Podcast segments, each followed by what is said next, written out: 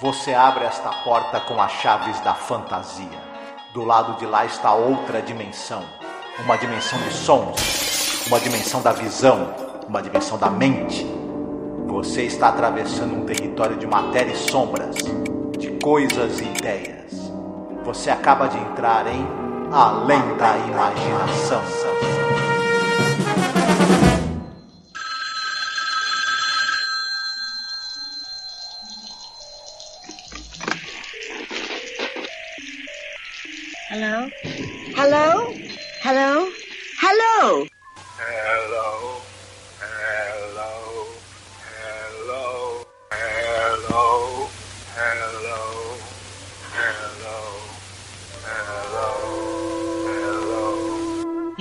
Hello, hello, hello, hello, hello, hello,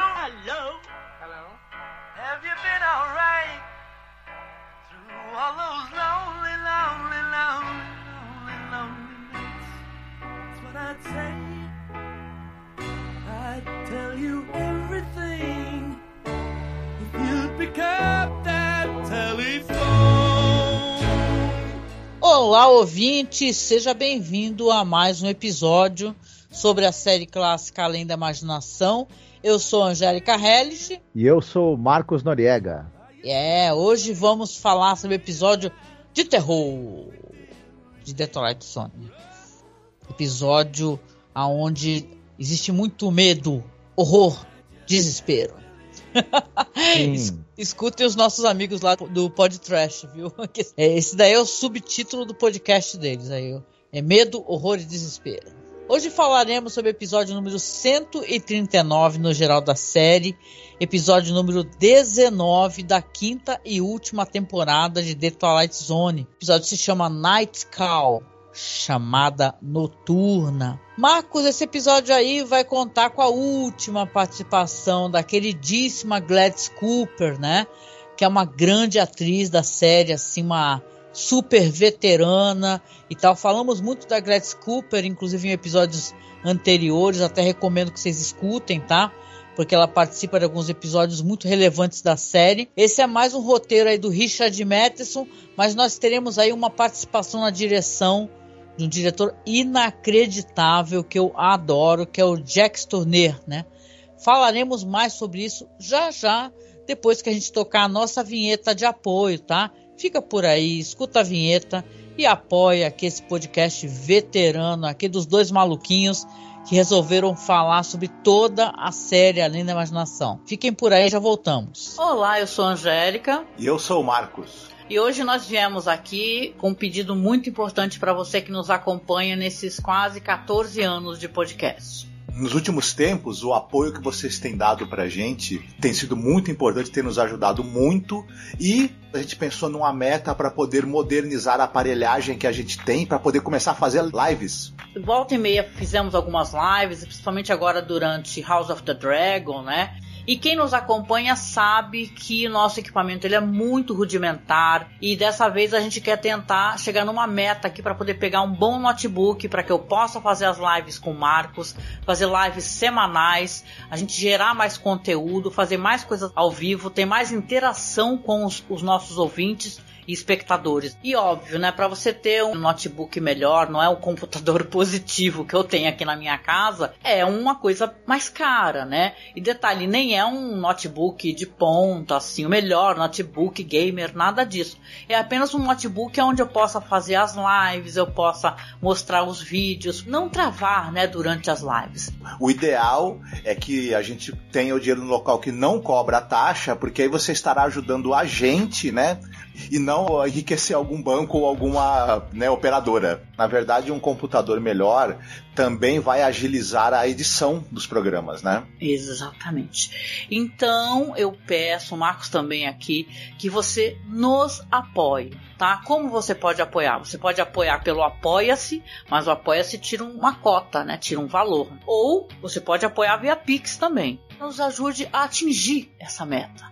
Tá certo? Então a gente deixa aqui um beijo muito gostoso, um abraço muito apertado. Fiquem todos muito bem, se cuidem. Marcos Noriega, Night Call. Que episódio, hein, Marcos? Que episódio já entregando descaradamente que eu amei, adorei, fiquei com medo do caramba. E é baseado num conto do Richard Matheson, né, que é um conto de 61, que teria, veja bem, o nome de Long Distance Call, né? Mas veja bem, já temos um episódio na série, inclusive, que se chama é, Long Distance Call, né? Que também é um episódio de terror, né? Que tem relação com o telefone também, claro, né? E é um episódio muito bom, gente, muito bom. E claro, acho que aqui a gente dá para conversar um pouco sobre o Jacques Tourneur, né? Que ele é um tremendo diretor assim de filmes famosíssimos, né? E tal. Então é um conto assim que é um pouco diferente do episódio, só para constar, né? Mas vale a pena, viu? Pois é. O, a, a, grande estrela desse episódio não tem como não ser o diretor, o Jacques Tourneur. Era um cara que ele nasceu na França, mas trabalhou nos Estados Unidos e ao longo de mais ou menos 30 anos de carreira, ele fez um monte de filmes que viraram assim clássicos do, do gênero. Ele fez filmes de vários gêneros e alguns deles viraram clássicos é, absolutos assim dentro do gênero. E eu vou citar alguns. Ele começa nos anos 30, ele dirige dois filmes da série do detetive Nick Carter, que eram vividos pelo ator Walter Pidgeon. Mas aí nos anos 40 é que o homem começa a aprontar das dele, o, o Jack Turner. Ele já começa fazendo Cat People, o Sangue hum. de Pantera, clássico do, do, do, filme de, de, de, de, horror e suspense. Aí ele ainda faz A Morta Viva, que é I Walked Like a Zombie, uhum. com a Francis D. Aí ele ainda vai fazer O Homem Leopardo, não satisfeito com isso, ele me emplaca um clássico do filme noir e do policial, que é o Fuga do Passado com Robert Mitchum e Kirk Douglas. Aí ele faz um clássico do filme de aventura que é O Gavião e a Flecha com Burt Lancaster. Não satisfeito, ele ainda volta, me faz mais um clássico em 57. Me faz mais um clássico do terror que é A Morte do Demônio com Dana Andrews. Nossa, eu adoro esse filme. É muito Aí, bom. E tem a cena famosa né, do demônio, né? Isso, que ele não queria que o demônio aparecesse. Por quê? A gente só não a gente vai não se estender demais. Ele era um mestre da sugestão e ele defendia muito que o cinema, grande força dele era, era no que ele não mostrava, e sim no que ele sugeria e no que ele levava você a enxergar. Eu acho que isso que tu falou agora é, norteia o que esse episódio de The Twilight Zone faz. É a uhum. sugestão. Muito bom. Isso. Ele foi um dos caras que estabeleceu também no, no, no, no cinema de, de terror o jump scare. Ah, é? Só que isso, só que os jumpscare que ele usava, eles eram é, mu muito mais assim, como eu diria, eles eram muito mais em cima de quebra de expectativa. Ele usava o jumpscare para você achar que alguma coisa ia te atacar e na verdade não era. Uhum. E ao contrário também, ele usava para você achar que estava tudo bem e quando não estava. Então ele também é, é, é, muito interessante quem for assistir, quem já assistiu aos filmes dele vai, deve lembrar. Ele só para continuar citando algumas coisas que ele fez, não dá para citar tudo, ele fez, dirigiu muita coisa no cinema e na TV. Ele também faz um clássico do Terrir, que é o Farsa Trágica, o Comedy, Comedy of Terrors, que reúne Vincent Price, Peter Lorre e Boris Karloff. O pessoal Nossa. deve lembrar que é aquela história dos coveiros que estão sem trabalho e resolvem dar uma ajudada pro pessoal morrer, né? É, a trinca de ouro, né? Isso é muito legal. Uma outra curiosidade muito interessante da, da carreira dele, assim mais pro final da carreira, ele dirige um filme chamado Monstros da Cidade Submarina. É um filme que ele dirige em parceria com o diretor japonês Ishiro Honda, o diretor do, do Godzilla. Uhum. E o filme, que é, co é co-direção dele, do Ishiro Honda, tem o Vincent Price no papel principal, que é Os Monstros da Cidade Submarina. Eu não vi ainda, mas já tá entrando aí no, na lista do que eu preciso ver para ontem. é, ele dirigiu gente como Gregory Peck, Reid Lamar, Dana Andrews, Merle Oberon, Kirk Douglas, enfim, um baita monstro aí da, da direção dos anos 40, 50 e 60, o, o Jacques Tourneur. O uhum. roteiro é do Richard Matheson, que eu sei que você quer falar algumas coisas sobre, sobre, sobre ele, não, não vou me estender muito muito. O Richard Madison é um dos maiores roteiristas que já escreveu alguma coisa para a TV americana e para o cinema americano também. Sim. a- além do, de um dos grandes nomes dessa geração de escritores de fantasia, horror e ficção científica que é, pipocou ali nos anos 50, né, nos Estados Unidos. Sim, não, o Richard Matheson até tem alguma coisa para falar sobre o conto, mas só depois que a gente fizer a sinopse na real e chegar no final no plot twist. Porque tem uma diferença no final que o Richard Matheson colocou no conto para como foi apresentado na série. Né? Tem uma Uhum. diferença nesse final aí. Mas, nossa, a gente já falou várias vezes aí. Se você colocar, é, procurar aí é, nos nossos podcasts, Richard Matheson vai ter várias vezes a gente comentando sobre ele, a- o que que tava, como é que estava sendo fazer a série. Ele tem, Uhum. nossa, ele tem vários roteiros, né? Ele trabalhou pra caramba Sim. em Detroit Sony. Então, quem quiser saber do que esse cara é capaz roteirizando, vá assistir o ciclo de filmes que o Roger Corman fez, inspirados em Edgar Allan Poe com o Vincent Price. Enfim, um monstro, esse Sim. cara. Roger Corman fez aniversário há pouquíssimo tempo e, né, tá vivo aí, é uma felicidade. Muito bom. Uhum. A gente tem no elenco, já falamos bastante da Gladys Cooper, que esteve em outros episódios de Twilight Zone, Nothing in the Dark, aquele episódio da terceira temporada, né? Muito bacana e que tem o, o- um, certo ator muito bonitão, ainda jovem, né? Robert Ah, Redford. sim, eu gosto muito do Nothing in the Dark, que ele, a, a temática é a morte. Olha, o podcast ficou maravilhoso também, para quem não ouviu ainda. Eu gosto pra caramba da aparição dela no, no Passagem on the Lady Jane, sabe? Que é Uhum. aquele episódio sobre é, um casal cheio de problemas de relação e vão fazer uma viagem para tentar dar- resolver, né? O que fazer, se vai dar certo, continuar junto. E ela é um desses casais aí que estão bem estabelecidos, de velhinhos, né, e tal. E, Uhum. nossa, e ela tem várias aparições no, no por exemplo, no Alfred Hitchcock Presents, né? Se tu for ver Isso. até o resto do Uhum. elenco, é interessante porque eles realmente é, é, fazem assim participações em séries de suspense. Inclusive, só para contar, porque o pessoal talvez não, não saiba, ela tem um papel maravilhoso no filme do Hitchcock, viu, Rebecca? Rebeca, sim. Uhum. Isso. É, ela foi dirigida pelo Hitchcock, por Vincent Minelli, por Victor Saville, Henry King. Ela tá no Rebeca, Canção de Bernadette, O Gato Preto, Jardim Encantado, Madame Bovary, só para citar o que ela fez no cinema, porque ela tem É. muitas dezenas de participações na TV. Ou seja, uma Sim, não, É. não. Não, e assim, e no Canção de Bernadette, pessoal fala que é uma atuação monstruosa, que ela faz uma freira de gelar o sangue, assim. Uhum. É um filmaço, assim. Eu assisti muito jovem Canção de Bernadette, né, e tal. Sou de Uhum. família católica, né? Então a mãe fazia sempre assistir essas coisas, mas eu tenho que rever para poder Uhum. assistir a Glass Cooper, né? Isso, dirigido pelo Henry King, esse filme. É, além dela, a gente vai ter ali a personagem da mulher que é tipo a empregada e cuidadora dela, né? Isso. É, é vivida por uma atriz chamada Nora Marlowe, e essa mulher é o seguinte: ela tem, teve 20 anos de carreira na atuação. Só que nesses 20 anos a mulher trabalhou demais. Ela tem dezenas e dezenas e dezenas de créditos em séries americanas ao longo desses 20 anos.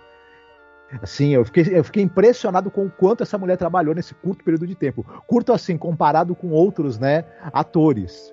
Uhum. E, e aí, só pra citar algumas coisas que essa mulher fez, ela teve nos teledramas, tipo Playhouse 90, Hitchcock apresenta Papai Sabe Tudo, Gunsmoke, Havaí 5-0, As Panteras, Doutor Kildare, Quinta Dimensão, Caravana, Besouro Verde, Lessie e no final da carreira ela era a Miss Flossie dos Waltons, daquela série. Ela fez ma- 27 episódios como esse personagem. E, enfim, uma pessoa que trabalhou muito na- no, no- tempo em que esteve em atuação. A gente tem também a Martine Bartlett, que ela vai fazer a mulher ali da telefonista. Sim. Ela teve 30 anos de carreira e ela, o- ela, ela ficou famosa por ter é, participado do filme O Clamor do Sexo, aquele filme com a Natalie Wood, dirigido por Elia Kazan, né, um clássico do cinema. Fora isso, ela participou de teledramas e séries como Cidade Nua, o Dr. Kildare, Além da Imaginação, é, O Fugitivo, Kojak e Missão Impossível, entre assim muitas outras, né? Então, basicamente são esses os destaques do elenco. Ah, legal, muito bom, muito bom. Pô, queria até falar um pouquinho, se eu puder, sobre a uhum. questão similar desse episódio com o Long Distance Call, né? Que é um episódio que, que é muito legal, cara, para quem não assistiu por acaso, né? Chegou meio assim na, no final, né, das temporadas. É um episódio que também tem essa coisa das chamadas telefônicas, né, dos mortos para os vivos. Então é muito interessante. O roteiro é do William Idelson, né, que era um dos amigos do Richard Madison. Então você vê que o episódio resultante é, é inacreditável de bom mesmo, assim, dá é de gelar o sangue. Mas cara, eu acho que esse episódio é um dos que eu fiquei na real com medo assistindo foi esse aqui, cara. Hum. Porque esse dá medo, hum. claro, dá um incômodo, né? A velhinha ligando lá pro neto, né? Vovó morreu. Quem tá no telefone, o moleque no telefone de brinquedo conversando. E a vovó, sabe? Como assim? A vovó, a mãe olhando, né? Vovó morreu, né? E tem umas curiosidades relacionadas a esse episódio, porque a gente já comentou sobre isso antes, mas aqui efetivamente esse episódio, a estreia dele ia ser sexta-feira, dia 22 de novembro de 63. No entanto, o que aconteceu? Horas antes do episódio ao ar, o Kennedy foi assassinado em Dallas, Texas.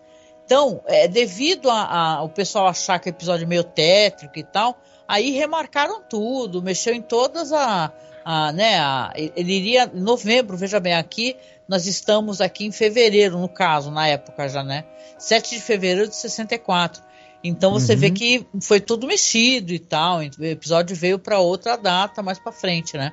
E uma, uma, curiosidade também é que no dia que esse episódio foi ao ar foi também o dia em que os Beatles chegaram nos Estados Unidos para sua hum. primeira aparição no Ed Sullivan Show, né? Então você vê que é, é, um monte de coisas aconteceram ao mesmo tempo aqui, né? Então certo. é um episódio maravilhoso. Hoje é minha vez, né, de contar, né, um pouco da história, fazer a a sinopse do episódio, né? Então, vamos lá. A, a gente vai ver aqui a história da dona Elva Kim, que é uma senhora idosa, né? A gente vem a descobrir, Rod Serling fala, inclusive na introdução, que é uma senhorinha, demora a ver a introdução dele, mas ele fala depois que ela é uma senhora que a vida dela é, é gira em torno daquela cama, que ela está deitada e da cadeira de rodas, ou seja, a dona Elva ela não anda, né? Então ela precisa, claro, de uma cuidadora, né? Só que a gente tem acesso a uma noite da dona Elva Kim, que é uma noite chuvosa, os trovões, né, estão ribombando, né, e um barulho assim, e aquilo aí está incomodando, você vê, só que, pô, daqui a pouco toca o telefone, né? Telefone estridente pra caramba, aqueles telefones antigos, e ela atende, né? Tá do lado da cama e fala alô, alô, alô. Ninguém fala absolutamente nada, né? Então ela fica isso várias vezes durante a noite, né? No outro dia você vê que chega ali a, a, a cuidadora, né, e tal, com ela, ela explica que está acontecendo isso. No outro dia ela vai ligar ali para telefonista, para operador, explica o que está acontecendo, né? Aí a operadora até fala: "Ah, tem vários fios aí que caíram e tal, tá todo mundo reclamando". Então é verdade, a senhora está tendo algum problema, mas está acontecendo direto. Só que, né? Então a cuidadora passa o dia com ela, a cuidadora claramente não passa a noite, é só o dia. Ela até fala assim: ah, só posso te pagar durante o dia. É uma senhora muito solícita, por sinal, né? Mas aí quando chega a noite, a, a dona Elva tá lá deitada e começa a tocar o telefone de novo. Toca e se ouve gemidos, assim, uh, uh, e você fala, cara, eu já aqui na cama, meu Deus, o que, que é isso, cara? E tal, e ela vai ficando cada vez mais admirada, né? Porque ela tá realmente recebendo ali ligações que ela não consegue identificar de onde são essas ligações e fica tentando, é, né? Ela liga várias vezes para operadora e tal e fala, olha, o que que tá acontecendo? Eu continuo me ligando e tal. E para resumir assim, porque a gente pode falar durante, enquanto na, a entrada nossas considerações, tem um momento que realmente alguém vai falar para ela no telefone assim, falou, mas você vê que é aquela voz agoniada, vindo de longe, sabe? Aquela voz meio estranha, meio né, como se estivesse fazendo uma força enorme para falar. Aí você já fica, né, arrepiado com medo, né? E a gente vai ter assim, é, é, a gente vai ter a resolução disso tudo, etc. Mas até a gente chegar nisso, a gente vai passar muito medo, né? Dos momentos onde essa mulher está sozinha, ela tentando entender o que está acontecendo, mas ela vê que claramente, primeiro, não, não está acreditando nela, né? Somente a operadora, né? E a própria governanta está falando assim: olha, isso daí está deixando a senhora mais nervosa. Tira esse telefone do gancho. E ela não tira, né? Tem um momento até que ela, que ela tira mais para frente, mas acho que aquele barulho de, de sinal de linha incomoda ela, ela enrola e tudo um pano no telefone. Ou seja, é tudo muito analógico e, e muito enervante né? E como você muito bem apontou, esse episódio ele tem um clima de antecipação que não é mole, viu? Olha, e o elenco afiadíssimo. E, cara, deixo contigo aqui as impressões, porque eu fiquei absolutamente. Tudo acontece um terror, né?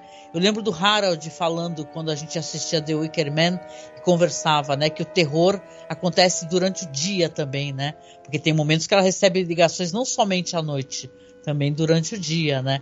Isso é muito estranho, né, Marcos? Então, eu acho que esse episódio ele se sustenta muito. Um na atuação da Gladys Cooper, ela é uma atriz muito concentrada, ela é uma atriz que é, consegue fazer a gente se envolver com os sentimentos e no caso aqui especificamente a gente o medo que ela transmite é palpável para nós e também deixa a gente com medo e com tensão e com apreensão sobre o que está acontecendo.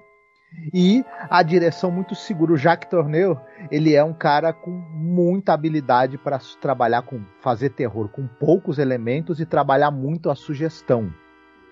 E você veja só o que que uma voz é, meio gutural, estranha, do outro lado de uma linha telefônica quantas ideias conseguem de, de, é, medonhas isso planta na nossa cabeça com, e, o, o, diretor consegue isso com facilidade, né? É. Era um craque mesmo quando ele se propunha a, a sugerir, né, o, o, bizarro, o terror, né, e, e, criar um suspense, o Jacques Tourneur. Não, e se tu for pensar no cinema de terror que envolva telefones ou ligações telefônicas, do que veio depois, Porra, meu, com certeza bebeu aí nessa fonte, entendeu? É muito climático, muito interessante esse negócio dela ficar o tempo todo esperando a ligação e ela, ao mesmo tempo que ela não quer, né, de nenhuma maneira é, é, né, atender essas ligações, ela, ela acha que não, não vai descobrir quem tá ligando para ela, ela acha que tá sendo um troll, né?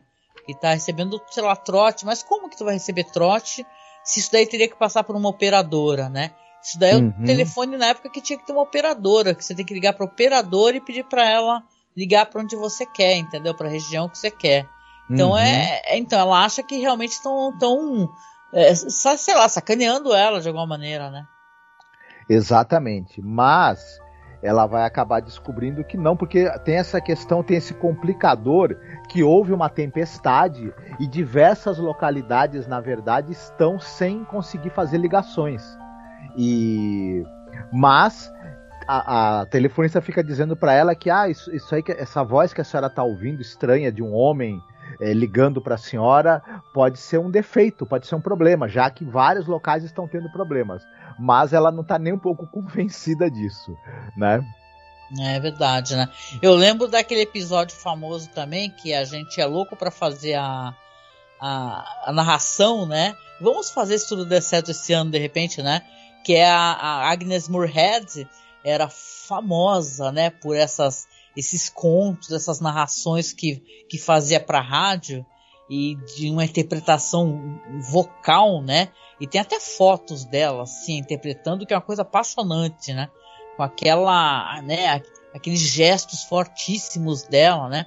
E tem o Sorry Wrong Number, né? Esse uhum. conto aqui na real eu acho que chamavam ele de, de Long Distance Call é, dentro da série das produções, porque o conto do Richard Madison, na real, Sorry, Right Number, na verdade, desculpa, o número correto, né? E se você vê que tem mais significado, inclusive esse título, né?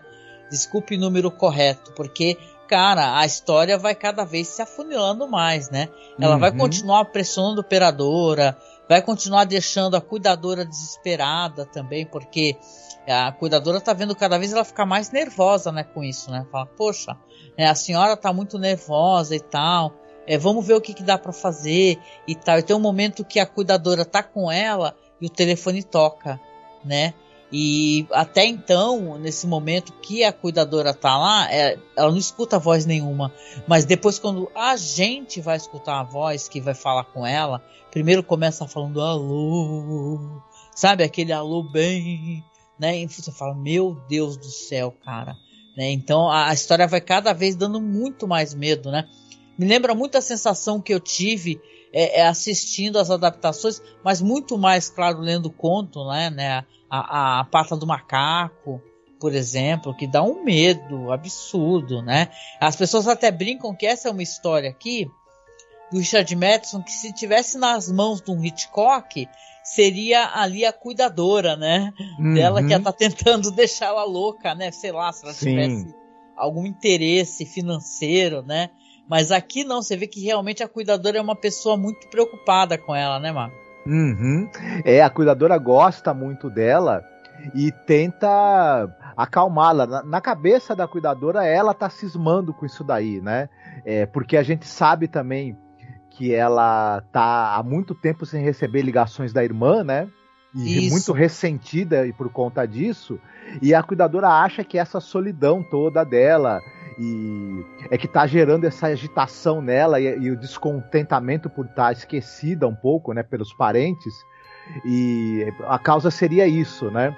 E ela tenta fazer com que a, a personagem, a é, Elva, tire isso da cabeça, mas as ligações irão continuar.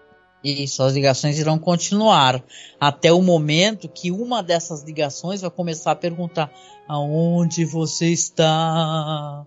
Eu vou aí. Aí você fala, ai meu Deus do céu, ai minha Nossa Senhora. E ela dá aquele berro, né? A Gladys Cooper, ela tá incrível, né? E dá aquele berro, aquele grito e fala, me deixa em paz! E tal, né? E continua pressionando ali a companhia telefônica, né? Até que certo momento ela recebe a resposta. Quando a companhia telefônica liga para ela, né? Você fica até tenso. A cada vez que esse telefone estridente toca, você dá um pulo, né, da cadeira. Uhum. Aí a, a, a- atende é a governanta, né? A governanta não atende a cuidadora, passa para ela, aí ela fala assim é, com ela e fala assim, olha, é, nós descobrimos, nós rastreamos da onde estava vindo essas ligações. Então a senhora pode ficar tranquila que na verdade não tem porquê da senhora ter recebido essas ligações, foi algum defeito, algum problema. Quando a gente seguiu, rastreou, é um fio partido. Aí ela fala, como assim, né? A, a, a senhora Elva fala assim, como assim? Você tá falando que eu estou mentindo, que eu imaginei isso e tal? Falaram comigo, eu realmente falaram co- comigo, falaram um alô pra mim e tal, e várias vezes a pessoa continuou ligando e ficando às vezes em silêncio e fazendo barulhos e tal. Ela fala, ela fala não, dona Elva, realmente não tem como a senhora ter recebido essas ligações, porque é um fio partido e o local onde esse fio está partido, obviamente, não tinha uma residência, não tinha nada, era um cemitério. Aí você vem, Uhum. Tan, tan, tan. Aí fala, ah, meu Deus, como assim cemitério, né?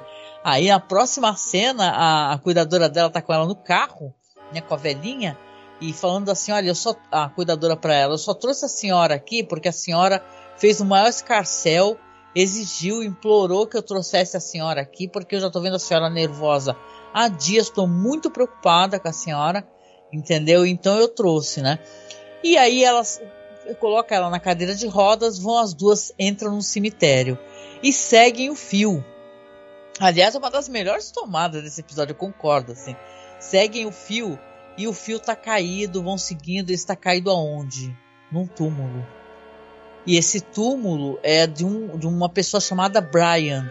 E quando a, a, a senhora Elva ela vê, ela, ela faz assim, bota as mãos no rosto e fala Brian, né? E aí a gente vai descobrir a história dela, né, Marcos? Se quiser contar. A gente fica sabendo que ela era noiva desse sujeito que está enterrado ali do Brian. E que ela conta que ela era uma pessoa que ela, ela meio que era muito cheia de vontades e, ela, e tudo que ela mandava o Brian obedecia. E um belo dia eles estavam de carro e ela insistiu que queria dirigir o carro e o Brian acabou deixando e ela acaba batendo o carro contra uma árvore e nesse acidente ela fica paraplégica e o Brian é lançado através do para-brisas e é, né, morre despedaçado. Despedaçado, ela fala. É, acidente que foi, parece que foi ela que provocou, que ela que estava dirigindo, né? Uhum, ela tem um forte sentimento de culpa em relação a isso. E é, agora ela tem a possibilidade de, de, É claro, ela, ela, ela tem um sentimento de culpa e ela tem muita saudade, vontade de poder acertar as coisas com esse noivo, né? Que ela é, perdeu. Ela, ela, é uma velhinha muito idosa, ela passou a vida inteira, né, paraplégica. Uhum. E ela não vê sentido, ela se sente abandonada, entendeu? Ela tá sozinha, só tem só a cuidadora, né? Ela não tem contato quase com ninguém da família dela, então ela vive uma vida de tédio, né? De solidão e de e uma vida meio deprimente, né? Uhum. Devido a isso. Então é por isso que ela fica até meio obcecada com essa situação. E quando ela fala, e ela, ela realmente ela, ela expressa muita culpa, porque do, que a maneira como ela, ela, jovem, né, obviamente, ela lidava com esse namorado, e, e, ele sempre acabava fazendo o que ela pedia, né? Ela fala, ele sempre fazia tudo o que eu pedia, né? E eu me sinto muito culpada, né? Pela maneira como ele morreu nesse acidente e tal. E ela também acabou pagando um preço, né? Por esse acidente e tal. Ela ficou paraplégica o resto da vida dela, né? Coitada, né? Então, a partir desse momento, é muito interessante como esse episódio ele tem camadas, né? Porque a partir desse momento ela, na verdade, em vez do medo que ela sentia o tempo todo, ela está é, feliz é, e, e, e, ansiosa pela, pela possibilidade de falar novamente com o Brian. Uhum. Né? Você vê que ela fala para a governanta, a governanta fala para ela assim: Olha, eu tô aqui até com medo, né? Quando tá indo embora para casa nessa noite, de deixar a senhora sozinha, né? Ela fala: Não, você pode ir, que eu tô super bem, eu tô tranquila eu tô calma, pode ir em paz. E ela tá ali muito ansiosa para o telefone tocar. Só que uhum. o telefone não toca. O telefone não toca. E ela esperando e o telefone não toca. Né? Só que ela pega, tira o telefone do gancho e fala assim: Brian, Brian, cadê você? Brian, né? Aí demora um pouco, mas a voz responde, fala assim: Você disse para eu deixar você em paz. E eu sempre faço o que você, o que você manda e a linha fica muda. Né? Uhum. E a, a, senhora Elfa dá um grito, né? Porque, pelo que eu pude entender, ela acha que, tipo assim, eu vou me reencontrar com o Brian mais uma vez, né? Eu vou sair dessa, desse sofrimento aqui, dessa vida de, de solidão, né? De tristeza e tal, e de dependência, e vou ter a liberdade no além com o Brian, né? Só que o Brian informa para ela que, que fez o que ela mandou fazer, né? E a última coisa, a cena que a gente vê é o grito dela, né? E tal, chorando e tal. As pessoas acham esse final muito cruel com ela, com essa personagem, porque é como se ela pagasse, assim, no final da vida, algo que ela sofreu a vida inteira, né? Afinal, ela ficou a vida inteira, ela foi vítima também do acidente, né? Ela não teve uma vida plena depois do que aconteceu com ela. Então é, é meio parece uma vingança de certa maneira também dessa entidade, né, desse ser, né, fantasmagórico aí que fala com ela que se identifica como o ex-noivo dela. Né? Então, final bem triste, assim, mas é um episódio que dá um puta medo. No momento, aliás, no conto, já que eu falei que eu ia falar, no conto é uma parada meio assim a, a pata do macaco, né? Diz que o conto, Marcos, ele termina no momento em que ela, no telefone, escuta a voz falando assim: ok, estou indo aí. Olha só. Termina assim. Caramba. Ponto, bem né? parta do macaco mesmo, né? Isso, no conto ela escuta, é, fala assim, eu estou indo aí, já estou chegando aí. Aí você fala, ok, está sendo, vai ser buscada mesmo, né, e tal, né? Então é interessante. Pra caramba, aqui colocaram um desfecho assim, aonde meio que ela pagou um preço, né? Pelo que aconteceu por causa do gênio dela. Pô, mas aquela já é uma senhorinha, bem velhinha, entendeu? Que ficou a vida inteira numa cadeira de rodas e dependendo da, de pessoas para cuidar dela, né? Então, ela é uma personagem muito muito trágica, eu acho, assim. E a Gladys Cooper, pô, ela tem um olhar muito doce, né? Ela é uma senhora maravilhosa, assim, que se você assiste aquele episódio onde ela acaba encontrando com a morte, é um episódio muito delicado, muito bonito, e ela impõe uma força, assim, é a última aparição dela na série, sabe? E ela impõe uma, uma força, uma personalidade, né? E aqui tá uma tristeza, um desamparo, né? E você sente isso, né, Marcos? Sim, a gente sente. A atuação dela é muito pungente, ela é uma atriz muito expressiva e com, a, com quem a gente consegue simpatizar logo de cara. E é curioso, ela, ela faz um, naquele episódio em que ela tá escondida ali, fugindo da morte, né? Que pode bater a porta dela a qualquer momento. Você vê como ela transmite naquele episódio uma fragilidade absurda e como ela é o próprio retrato do medo. Sim. Enquanto que aqui, é, nesse episódio, ao contrário, né? Ela tem uma certa dose de fragilidade por conta até da condição física dela, mas lá dentro você percebe que é uma pessoa de grande ímpeto e como ela, ao mesmo tempo em que ela tem é, receio e tá fragilizada fisicamente, o espírito dela é muito combativo. Ela é bem obstinada, né? Ela quer é respostas, pessoa... né? E se quando ela sabe que na verdade tem o, o, a voz é de um fantasma, ela em vez de ter medo, ela, ela tem é, é, é, é mais é o ímpeto de querer saber a verdade e, e, e, falar com esse fantasma, né? Essa não teme a morte, como a, a, a personagem que ela fez no outro episódio, né? É muito interessante, assim. É um episódio maravilhoso, assim. O final é meio triste, né? Com isso que acontece, mas é um episódio. Olha, é um top episódio de Halloween de The Twilight Zone, tranquilo. Né? Porque eu uhum. fiquei hum. com medo temeroso. Eu falei, nossa, cara, essa pessoa tá gemendo. Eu falei, cara, é um fantasma. Eu falei, é um fantasma. Na hora que o fantasma fa fala para ela assim, é aonde você está? Eu quero te encontrar. Eu falou, meu Deus do céu. E ela dá aquele berro, me deixa em paz. Né, então é incrível, assim, pô, a senhora bem idosa, né? A Gladys Cooper bem idosa, episódio do caraco, uhum. assim, nota 10 de 10, assim. O, o final dele é, é, ele, ele é cruel, é bem, um final bastante é cruel. É terror, né, Marcos? Tranquilo, uhum. né? Esse final uma... cruel aí e tem uma certa ironia também, né? Pensando é, que meio assim, né? O, ela acaba sendo punida por. por é, meio pela que pessoa tem, que ela era. Pela pessoa que ela era, que ela era uma pessoa domi, muito dominante, né? E. Então é curioso, é, muito, é, é, é, um episódio realmente muito interessante, muito eficiente naquilo que ele se propõe. Para mim, ele tem muito do, do DNA de, de, de do, do, de Além da Imaginação, você tem esse elemento fantástico que vai é, acabar perturbando muito a vida de quem se envolve com ele. E tem um, um certo plot twist, se a gente for pensar, né? É, bacana também. Enfim, um episódio bom mesmo. É, pô, One Missed Call, bebeu forte ainda dessas origens aí, né? E várias histórias, Ringo, né?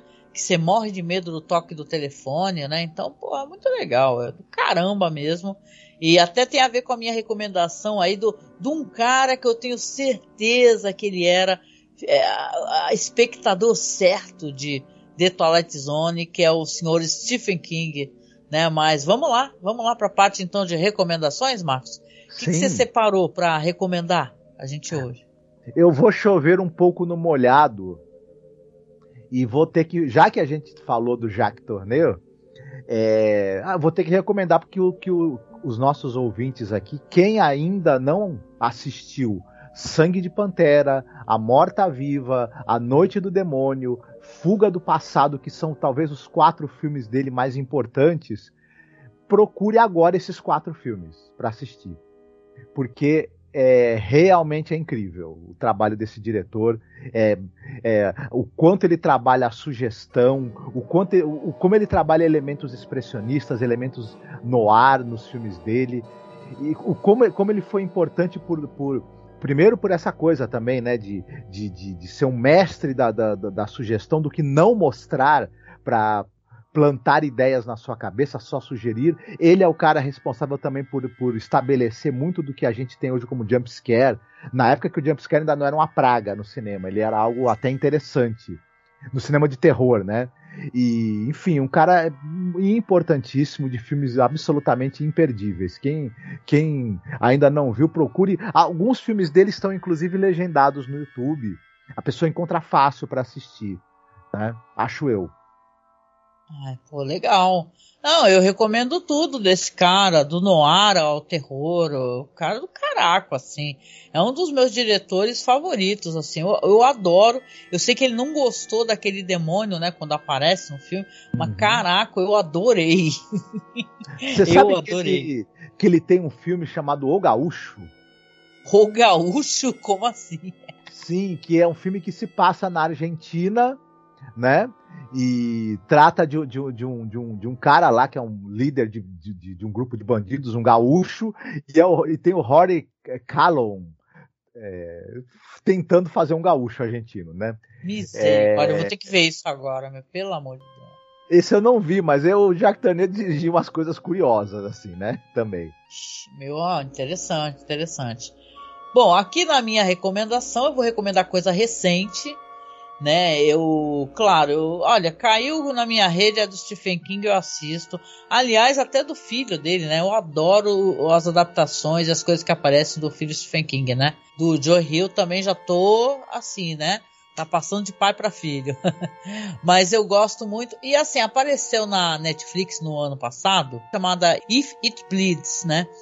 E aí sai esse filme dirigido aí pelo John Lee Hancock, O Telefone do Sr. Harrigan este filme é estrelado ali pelo Donald Sutherland, que, né, para mim tem o Donald Sutherland você tem que ver por questão de respeito, assim que ele tá, né, é, né, Donald Sutherland é um ator maravilhoso e não tem participações ruins dele em filmes, importa a qualidade do filme, ele é sempre bom, né?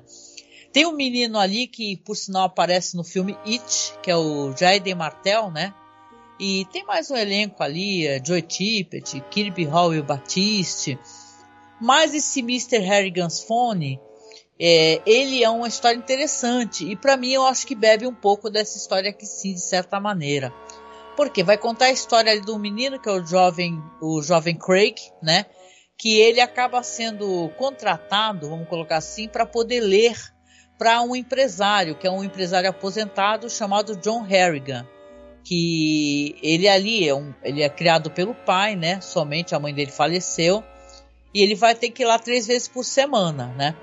Esse empresário é um cara riquíssimo, ele podia morar em qualquer lugar, mas ele acaba morando nessa cidadezinha aí, porque ele fala que é uma cidade que é, é, tem um, uma natureza bonita, é um lugar bonito, e meio que não foi descoberto ainda pelas pessoas, tipo assim, não tá lotado de turistas, sabe? É um lugar que ainda é tranquilo e tal, onde as pessoas se conhecem. E esse, ele lê várias histórias, né, para esse, pra esse, ele lê muito bem. E esse cara, esse senhorzinho, ele tem o hábito de ficar presenteando ele, inclusive com bilhetes de loteria, sabe? Vão uhum. passando vários anos ali, o menino vai, né? É claro, é, é, crescendo junto, lendo livros muito interessantes, né, e tal, e aprofundando a amizade, eles vão se tornando muito amigos, né? Ele sofre muito bullying ali no. Ele tá, quando ele tá no ensino médio, ele, já é um, moleque mais velho, ele sofre muito bullying, né? E tal. E você vê, inclusive, que tem um valentão lá que é, é o nome dele é Kenny, né? É o Kenny Yankovic. Esse valentão, você perceba que no It tem um valentão chamado Kenny, né? Eu acho que o Stephen King deve ter sofrido algum bullying de algum Kenny na vida dele, né? Porque você vê que aqui o valentão também se chama Kenny, né? Só que aí nessa época aí, para resumir, o, o, menino ele, ele consegue um, um, dos bilhetes que ele ganha do Sr. Harrigan acaba sendo sorteado, ele ganha na loteria, né? Ele ganha tipo uhum. 3 mil dólares. E nessa época aí, o que que tá em ascensão? Os iPhones, né? Os celulares. Ele compra um celular para ele mesmo, né? Claro, e fala com o pai e, e pede autorização para poder comprar um, para um, o Sr. Harrigan, né? E ele recebe e fala, nossa, o que, que eu vou fazer com isso, inclusive, né? E tal. Só que ele vai ensinando, né, para esse senhor como utilizar, inclusive acesso a, a, aos jornais, todos os jornais que ele acessava, né? Existe até uma, uma, uma, um debate muito interessante, né, que o Sr. Harrigan fala para ele: "Ah, como assim eu posso ler esse jornal de graça? Então alguma coisa eles estão tomando de mim". O que a gente sabe que é verdade, não é verdade? Se você usa Facebook, redes sociais, etc., seus dados estão né, sendo vendidos por aí, né? Ninguém mais tem dados aí que não estejam na mão de, de grandes, né, é, big techs aí, né? Isso aí tá em discussão, uma discussão muito em voga.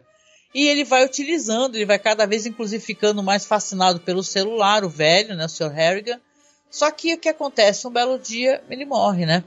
Aí o, o Craig fica muito triste, né, e tal. Claro que tem tem aqui uma subtrama dele, os problemas dele da escola, inclusive.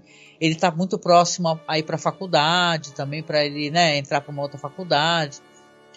Só que quando ele morre, né, e tal, e o Craig está continuando a sofrer muito bullying, inclusive, ele vai lá, ele, o que, que ele acontece no dia do enterro do Sr. Harrigan, ele vai lá e enfia o celular dele mesmo, do Sr. Harrigan no, no paletó dele e fica com o coração partido, muito triste, né, e tal, e tá em grande depressão, né?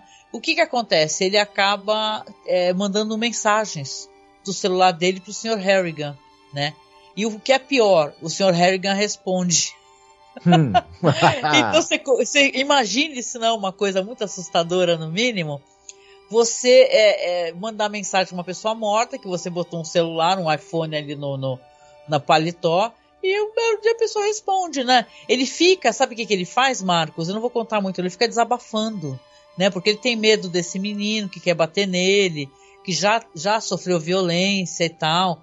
Então, as coisas começam a acontecer, vamos colocar assim, né? É, com as pessoas que fazem mal ao Craig, né? De certa maneira. Então, aqui essa história é uma história também onde tudo é subentendido, nada é muito claro. Será que as coisas acontecem para as pessoas que querem fazer mal ao Craig porque o Sr. Harrigan está ajudando? Ou será hum. que é a impressão dele as coisas são apenas uma casualidade? De qualquer maneira, é um filme que não, não, vejo que ele tenha feito muito sucesso, né? Algumas pessoas não deram muita bola, eu achei bem interessante. E eu acho que parte de uma premissa muito parecida aqui com o episódio que a gente comentou. Na é verdade, é uma pessoa morta se comunicando ou não, né? Então, o que, que é a culpa também? A gente não fez essa leitura, mas será que a senhora Elva tinha culpa? E a culpa fez ela, ela ver isso daí de certa maneira tem essa essa né, perspectiva de culpa no meio. Bom, aqui de qualquer maneira esse telefone do Sr. Harrigan é, tem para assistir na Netflix, tá? E eu achei bem legal, bem legal, muito melhor do que aqui, por exemplo, aquele outro conto, né? Que tem um conto que também foi adaptado, que é aquele que as pessoas enlouquecem, né, com o toque do telefone, lembra? Que é meio de. Uhum. É quase uma parada meio zumbi, né? E tal. Eu não gosto nada, que, que é com John Cusack. Acho bem ruim a adaptação. E esse conto aqui, eu não cheguei a ler o conto, não, gente. Eu tô, nossa, querendo muito ler as coisas recentes do Stephen King, né? Mas o filme foi legal, né? Eu me demorei um pouquinho, né? Querendo contar, né? Mas, cara, é muito legal, né? Eu sei que é uma história que é cheia de de coisas que são, são subentendidas. O Stephen King depois no Twitter até ficou mostrando o que, que significava algumas mensagens, porque tinha certas coisas que pareciam meio cifradas, né?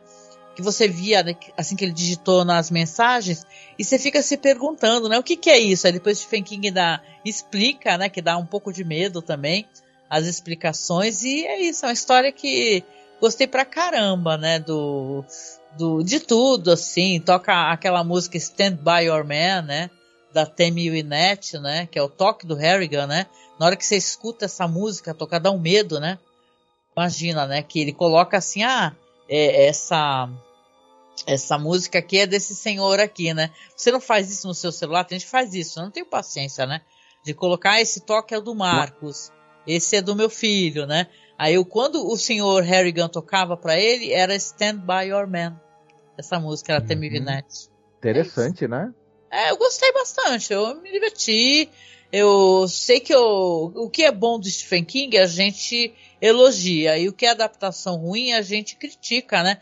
E tem várias, gente, tem várias. Eu acho, eu não acho essa uma adaptação muito ruim, não. É uma adaptação que tem o selo ali da Blumhouse, né? E é do, da Ryan Murphy Productions, né? Até engraçado, né? Que quem conhece o Ryan Murphy, né? O os caras do American Horror Story, né? Uhum. E é bem legal, gente. Minha recomendação. Muito É bem. There is a fifth dimension. Beyond that which is known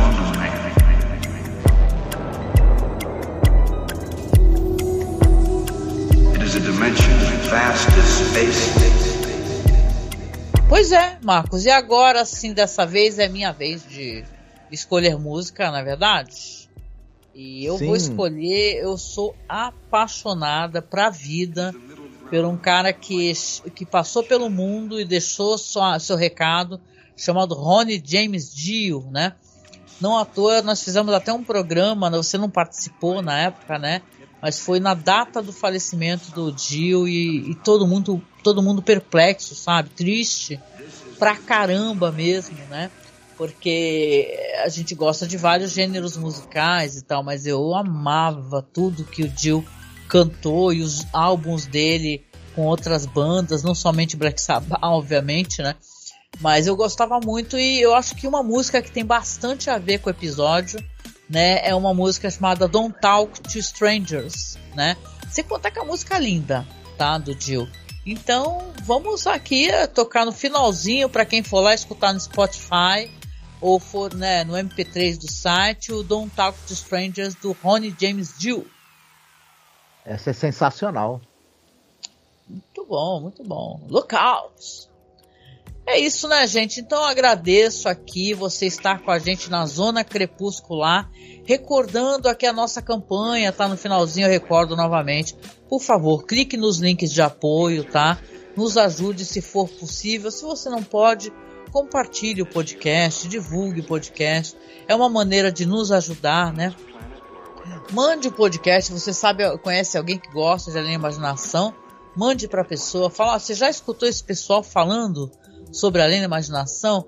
Então nós estamos em várias plataformas, estamos no Spotify, você pode nos procurar lá Além da Imaginação Podcast, ou então no próprio Spotify do, do site também, que eu criei o Cineclube da Masmorra, né?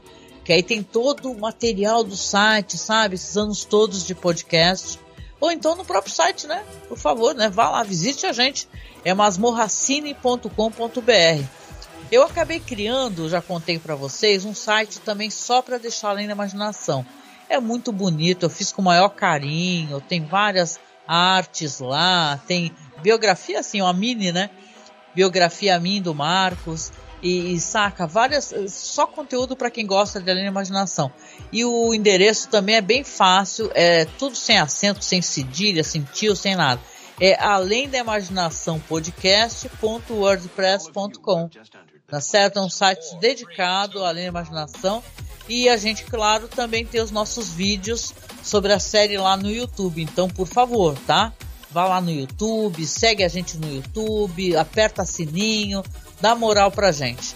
Recordar também que toda terça e toda quinta estamos na Twitch, hein? Ó, estamos na Twitch. Terça-feira estou falando sobre a série Hannibal, fazendo uma revisão que tem muita gente gostando, viu? O pessoal tá me marcando no Twitter. Agradeço imensamente para quem tá me marcando, fala que tá fazendo a revisão, que começou a assistir a série de novo, que tá acompanhando o podcast. E cara, é muito legal, tem sido ótimo para mim. Primeiro que eu tô exercitando o hábito de conversar com as pessoas sem ter um, alguém para conversar durante, tipo o Marcos aqui, né? Eu tô tentando conversar com as pessoas, só que eu peço sempre o pessoal aí no chat, né? Conversar comigo também para que eu não me sinta só, né? Então, se você puder, vá lá na Twitch, tá? O link tá logo aqui abaixo. É só procurar Angel Masmorra, tá? E apareça na terça-feira, nove da noite, que eu estou lá falando sobre a série Hannibal. E quinta-feira eu estou com o Marcos, né, Marcos? Falando sobre o nosso Caô Crimes. Exatamente. Estaremos lá na quinta tentando desvendar mais um crime horrendo e também que é uma tremenda palhaçada, normalmente. Pois é, agora a gente fez uma novidade, a gente colocou, é tudo sorteado, né? A temática acaba sendo sorteada ao vivo, né? Isso que é legal, né? A, a é arma do crime, local do crime, época, e agora a gente colocou gênero, ou seja, dá para você acompanhar por gênero e tentar ver a sofrência que nós vamos, né? é, ter para poder encaixar dentro do gênero que selecionado, tipo terror, tipo comédia, melodrama, brega e tal, por aí vai. A gente tá cada vez é trazendo mais coisas para deixar os programas mais interessantes. É muito legal, gente. Isso tudo tá nos podcasts, viu? O podcast do Hannibal tá saindo assim como Festim, né? Que é o nome que eu batizei ele, né? É, Festim, análise sobre a série Hannibal. E do K.O. Crimes é só você procurar né, como K.O. Crimes ou Crime de Mentira também no Anchor ou no Spotify. Eu deixo o link abaixo, aí vai ficar fácil para você acessar, tá bom? E é isso, né, gente? Então, finalizando aqui, eu deixo aquele abraço bem gostoso. Espero que vocês tenham uma ótima semana, viu? E a gente se encontra na sexta-feira no próximo podcast sobre a Twilight Zone. Uhum. Fiquem bem, se cuidem. Me dê licença que eu vou atender o telefone. Beijo. Tchau, tchau. Tchau. Que medo, hein? Desligando aqui, tá?